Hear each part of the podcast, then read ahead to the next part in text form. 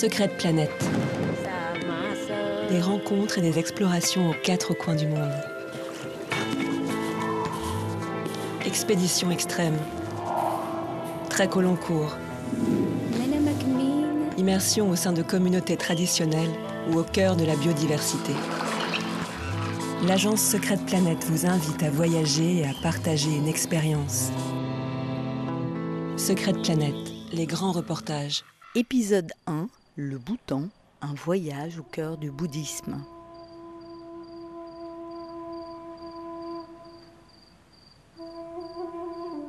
J'ai découvert le Bhoutan en 2007, coincé entre la Chine et l'Inde, au cœur de la chaîne himalayenne. Ce royaume bouddhiste est longtemps resté à l'écart du monde. Mais dans les années 50, il s'est lancé dans une course pour rattraper son retard et passer en douceur d'un régime quasi féodal à une monarchie où le bonheur, les valeurs spirituelles et culturelles remplaceraient l'économie. Je suis accueillie au pays de Dragon Tonnerre par les portraits des cinq rois de la dynastie Wanshuk, fièrement coiffés d'une couronne hérissée d'un corbeau. Il flotte déjà un parfum d'un autre temps sur cet aéroport dont l'architecture ressemble à celle d'un temple bariolé. L'air est incroyablement pur, frais, sec et vivifiant, les paysages étonnamment préservés, et au sommet de grands drapeaux à prière m'accompagnent jusqu'à Thimphu, la capitale. Loin des mégalopoles asiatiques, elle ressemble plus à une bourgade du Far West, avec sa rue principale et ses maisons traditionnelles, avec ses façades de bois peintes et sculptées, parfois d'énormes phallus pour chasser les mauvais esprits. L'architecture donne bien le ton de cette ville où les activités quotidiennes les plus simples sont empreintes de religion bouddhiste. Tous les matins, avant de se rendre au travail ou à l'école, les Bhoutanais en costume traditionnel égrènent leur chapelet dans une ronde autour du shorten, un réceptacle d'offrandes afin de gagner des mérites dans leur prochaine vie.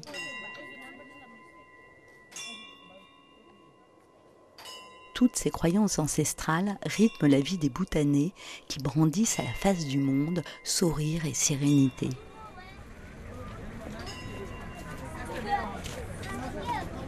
En 2020, je retourne à Thimphu la capitale est devenue une ville laboratoire où s'essayent les quatre piliers du bonheur national brut directement inspirés du bouddhisme. Le costume national, symbole de l'identité, n'est plus obligatoire et la jeunesse dorée se teint les cheveux comme des pop stars japonaises. Même les graffitis sont apparus sur les murs de la ville. À défaut de messages contestataires, les artistes inscrivent bonheur intérieur brut. Mais j'ai devant moi l'image contrastée d'une capitale en pleine transition. Pourtant, la religion est toujours au cœur de la vie des Bhoutanais, même si le son du klaxon se superpose à celui des prières. Les moines, avec leurs longues robes rouges, font partie du paysage, dans les rues, dans les magasins ou même sur les terrasses des cafés. Partout encore, des moulins à prière assurent un bon karma à celui qui les fait tourner et au huitième mois lunaire, une foule impressionnante de femmes drapées d'élégantes kéras de soie et d'hommes vêtus de go, qui évoquent à la fois un kimono et un kilt écossais, se au Tsong, au monastère, pour assister durant six jours au plus grand festival du Bhoutan, Timputechu, la ville redevient alors la capitale du Shangri-La, un véritable sanctuaire du bouddhisme aux rituels ancestraux, voire millénaires. C'est le temps des dévotions pour gagner des mérites et libérer ses péchés. Et c'est un honneur d'y être invité et d'approcher au plus près cette religion qui mêle sans cesse le sacré et le profane, les danses et les prières pour atteindre l'éveil.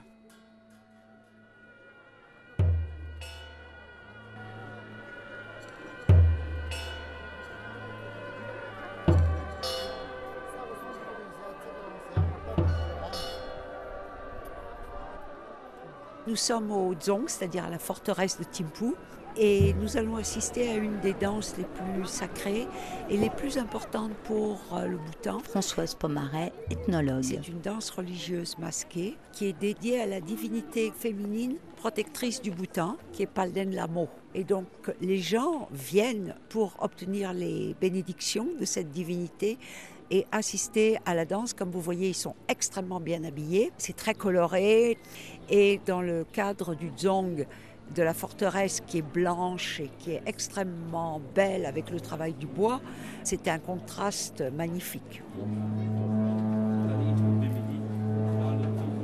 Voilà la Royal Bodyguard, les gardes du corps royaux qui s'occupent de la sécurité de la forteresse. Alors, les grandes cérémonies officielles, en fait, c'est sur certains jours de l'année. Il est important d'y assister pour recevoir les bénédictions. Les cérémonies sont pédagogiques, donc c'est une sorte de catéchisme illustré. Puis aussi, c'est une occasion sociale, évidemment. On montre ses beaux atours, ses belles robes, ses bijoux, on rencontre ses copains, ses copines, on fait un pique-nique, c'est très sympathique. Donc il n'y a pas du tout de cérémonie au sens de l'Europe actuelle où l'on a une grande différence entre le sacré et le profane. Ici, il y a le profane et le sacré qui sont mélangés et avec les bouffons qui font des plaisanteries très crues, qui invectivent les gens, etc. Un rôle d'exutoire pour la société.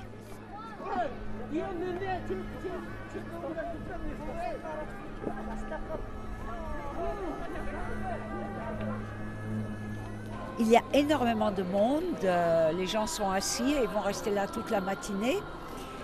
Et il y a toute la partie euh, supérieure euh, d'un des bâtiments qui surplombe la cour, qui est occupée actuellement par les ministres, dont certains viennent d'arriver, on les reconnaît à leurs écharpes oranges, et on attend maintenant l'arrivée formelle de chefs religieux du Bhoutan, qui va être en jaune et qui va lui aussi monter l'escalier pour s'installer à la fenêtre où il y a des écharpes.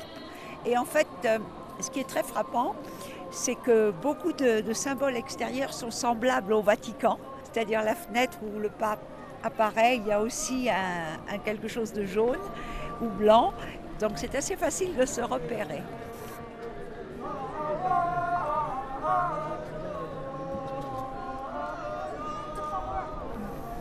Cette fête conclut une cérémonie qui se passe depuis 15 jours et qui a lieu la nuit. Donc depuis 15 jours, les moines, à partir de 2 heures du matin, récitent des prières, dansent, mais à l'intérieur du bâtiment qui est sur le côté de la cour. Et ça, ce n'est pas public. Et maintenant, c'est le dernier jour et c'est public. La, la danse n'est pas offerte à la population en tant que telle. La danse, c'est pour la divinité. Mais les, gens qui y assistent reçoivent des bénédictions. La danse qui a lieu aujourd'hui s'appelle euh, Palden Lamocham, la divinité, et elle a été conçue par un grand lama du Bhoutan, Kunga Gyaltsen. La divinité lui est apparue en vision et lui a demandé de faire cette danse pour le bien du Bhoutan et pour euh, la, protection générale et éloigner tous les obstacles. Et depuis 1710, tous les ans, cette cérémonie plus la danse a lieu.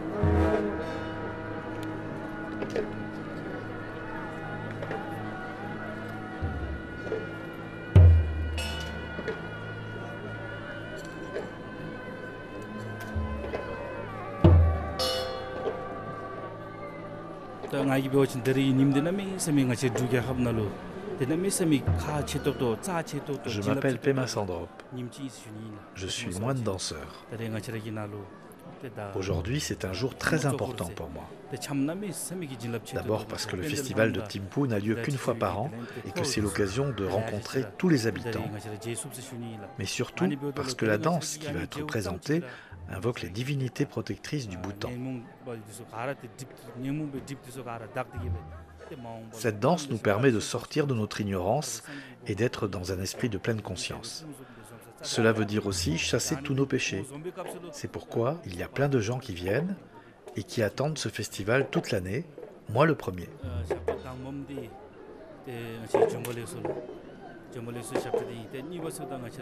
Il y aura six chansons et danses laïques avant la danse religieuse. On ouvre la cérémonie par la danse de bienvenue. Puis il y aura d'autres chansons qui sont comme des offrandes au chef abbé du Bhoutan, qui est le chef religieux du festival. Enfin, la dernière a un message religieux bouddhiste. C'est un chant pour la paix et l'harmonie dans le monde entier. Pas seulement au Bhoutan, mais pour tous ceux qui vivent sur Terre.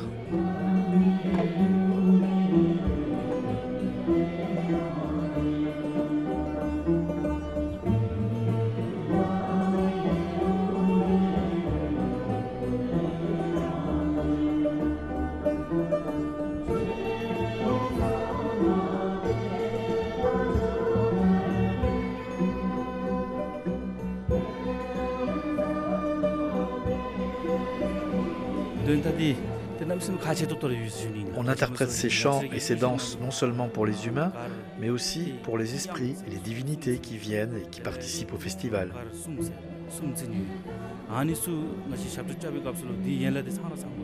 Et si on danse bien, avec de beaux gestes, les divinités et les esprits sont contents et apportent de la bonne chance aux danseurs, mais aussi au pays en général.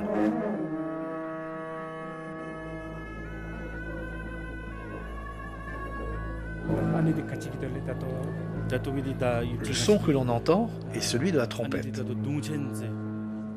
un instrument de musique utilisé seulement pendant la fête religieuse qui nous avertit de l'arrivée du chef abbé et des chefs religieux.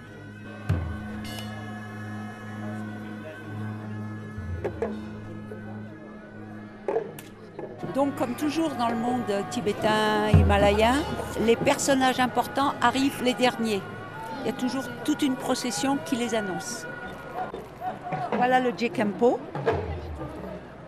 Il va bénir les danseurs.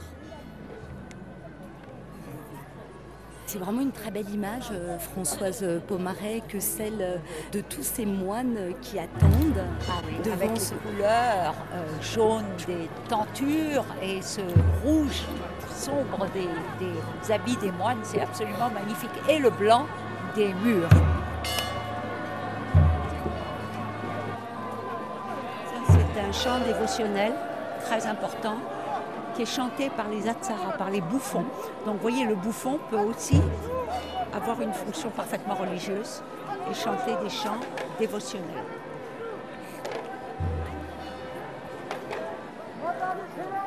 Maintenant, ils interprètent une danse laïque, folklorique.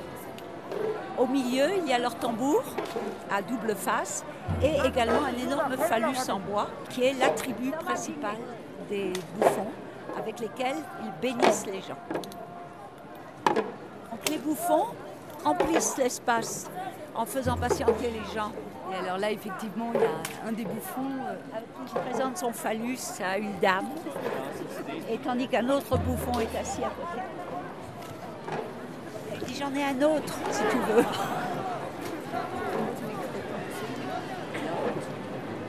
Ça fait rire tout le monde. Les danseurs laïcs euh, de la troupe royale maintenant sortent et ils vont faire une danse et un chant extrêmement traditionnel qui date du XVIIe siècle et qui a un style particulier où l'on bouge très peu le corps et les gestes des mains sont aussi élégants et gracieux pour plaire aux divinités.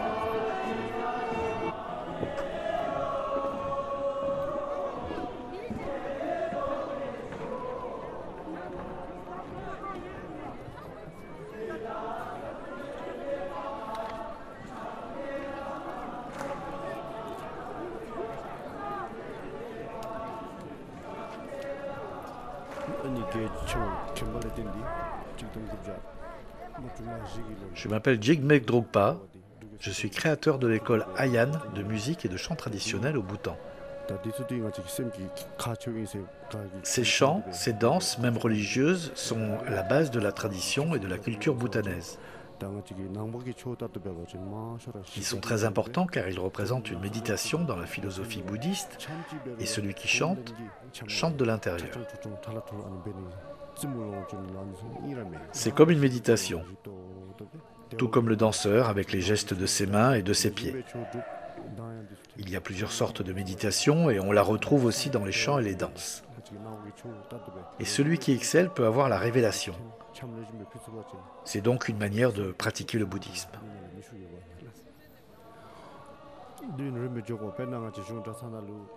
Mais c'est un apprentissage très long. Par exemple, nous sommes à la forteresse. Moi, je ne suis pas devenu moine, mais je suis resté 9 ans suivre les enseignements de mon maître Yambelobe, qui est le responsable de ces musiques religieuses, juste pour apprendre, et je pratique depuis 27 ans. C'est important de préserver cette culture parce qu'elle fait partie du bonheur national brut et qu'elle est une façon d'atteindre le nirvana ou d'avoir la révélation.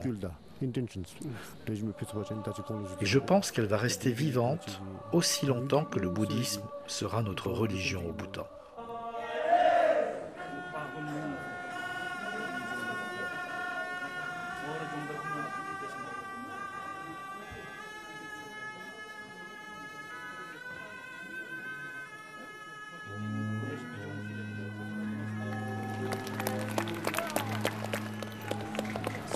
Qui est arrivé habillé de manteau jaune. C'est le signe qui annonce le début de la danse religieuse. Les moines qui, qui sont à la tête de la procession avec l'encensoir et les hautbois vont faire le tour lentement de toute la cour avec l'encensoir pour euh, purifier l'environnement. La première divinité qui est rentrée, c'est la divinité principale, Spalden Lamo. Elle a un masque rouge et comme tous les masques de danse sacrée, les yeux sont situés au niveau de la bouche. Donc maintenant, il y a son entourage qui commence à rentrer. Il y a toute une série de masques qui représentent des animaux. Il y a le lion, il y a l'ours, et qui vient de rentrer, il y a le corbeau, donc ces masques-là sont aussi des divinités. Et les masques féroces ne sont pas là pour faire peur aux gens, mais pour faire peur aux gens qui voudraient du mal à la religion. C'est le début du cœur de la danse. Il vient d'apporter une effigie en pâte dans une boîte triangulaire en bois noir, entourée d'un tissu noir. Cette effigie va symboliser tous les égaux et les problèmes que l'on peut rencontrer et les mauvais esprits vont être enfermés dans cette boîte par la danse. Et à la fin, la divinité principale va symboliquement la perforer avec un poignard pour signifier son annihilation. On tournoie, mais les pas, en frappant sur la terre, subjugue les mauvais esprits qui peuvent être dans la terre, mais aussi la subjugation des esprits mauvais qui peuvent être sous la terre. Ah voilà. Donc là, vous voyez, le cercle est refermé. Toutes les divinités sont accroupies et rassemblées autour de la boîte où il y a les mauvais esprits. Ils font des gestes des mains. En fait, on va dépecer cette image, donc c'est une tuerie, mais c'est une tuerie rituelle et symbolique. Les bouffons chantent parce qu'il y a une grande solennité du moment et ils trouvent ça très ennuyeux, donc ils se moquent de cette solennité. Donc maintenant, la divinité principale a pris un poignard magique. La divinité a coupé pour la première fois. Deuxième, meurtre symbolique. Alors à nouveau, la divinité s'approche de la boîte noire elle va perforer, poignarder symboliquement l'effigie qui est à l'intérieur. Le silence correspond à une sorte de méditation sur l'acte de meurtre symbolique.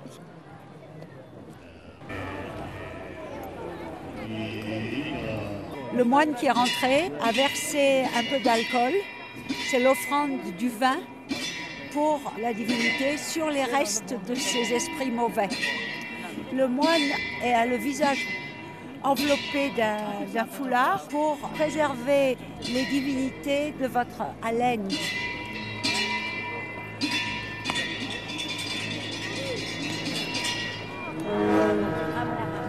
Ceci annonce la fin de la danse. Quand vous entendez les grandes trompes, les grandes trompes sont toujours au début et à la fin des danses.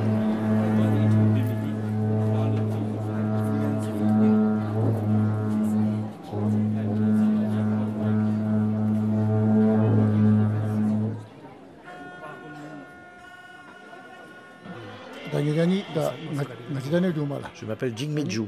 Je suis maître de ballet des danses religieuses au Bhoutan.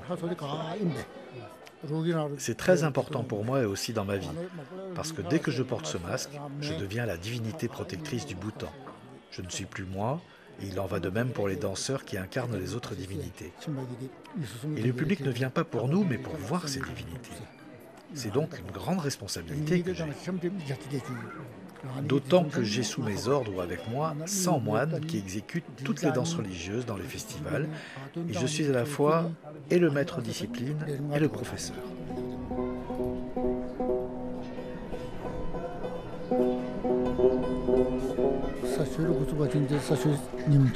Dans les cérémonies, il y a des danses qui peuvent être interprétées par les laïcs et d'autres très secrètes, interprétées uniquement par les moines, comme la danse des 21 chapeaux noirs. Pour ma part, j'interprète neuf des danses les plus importantes des cérémonies religieuses.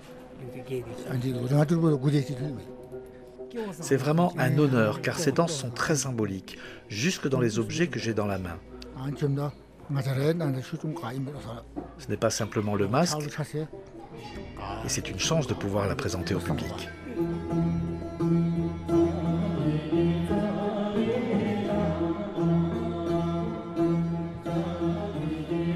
La foi et la pureté du cœur, elles sont les choses les plus importantes.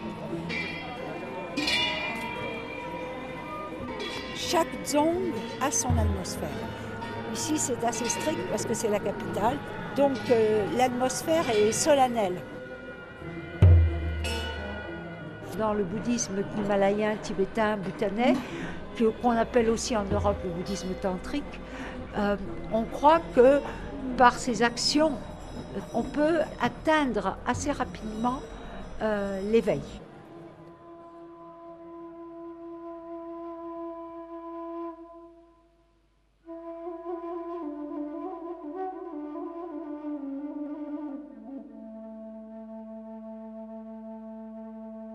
Des croyances qui rendent à jamais ce royaume hors du temps, insaisissable et ô combien envoûtant.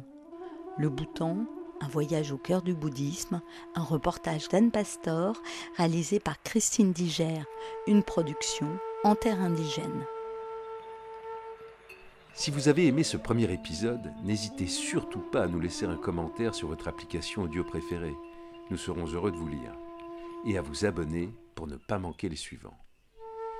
Et vous pouvez retrouver l'ensemble de nos voyages au Bhoutan à la découverte de la culture et des fêtes de ce pays hors du temps sur le site internet de Tamera, l'activité dédiée au trek et au voyage d'aventure de Secret Planet. Secret Planet. Expédition, voyage d'aventure et de nature. La nature, dans sa puissance, sa diversité et sa fragilité. L'homme dans sa richesse culturelle, son humanité et sa liberté sont au cœur de Secret Planet. Nous vous guidons vers les femmes et les hommes qui nous ont émus et les lieux qui nous ont émerveillés. Secrète planète, construisons ensemble le voyage de demain, plus engagé, plus rêveur et plus responsable.